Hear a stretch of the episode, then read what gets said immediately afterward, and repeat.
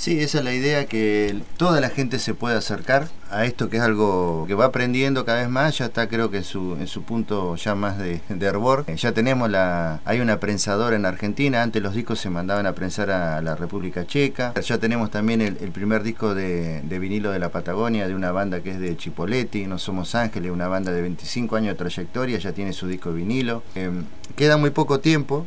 Mm. Eh, pero parece si alguien quiere participar y llevar sus discos, y mira, tengo estos discos y, no sé, y, nunca los escuché, los quiero escuchar, van a estar las bandejas. Va a haber una casetera. En línea general, si la gente quiere participar, bueno, es una, linda propuesta, es, el 4 de marzo, eh, ahora este domingo. Y, y bueno, están todos invitados, la familia. La mayoría de la gente va a comprar. A comprar. Está esperando los vendedores. ¿Por qué? Porque vienen, un ejemplo, tenemos 10 feriantes. Hay vendedores que traen las bolsas externas para poder proteger los discos.